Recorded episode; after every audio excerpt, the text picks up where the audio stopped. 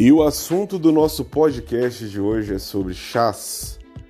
Chás que promete para o paciente, para o cliente, a perca de gordura, eliminação de peso.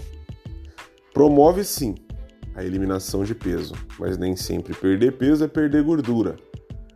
Hoje me deparei com a seguinte situação: o paciente fazendo a utilização de um tal de chá SB em que o paciente eliminou praticamente 6 quilos em uma semana.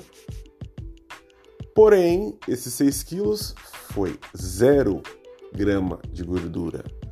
O paciente eliminou boa parte da, do líquido do corpo e no líquido normalmente sai os nutrientes essenciais, as vitaminas, os minerais essenciais.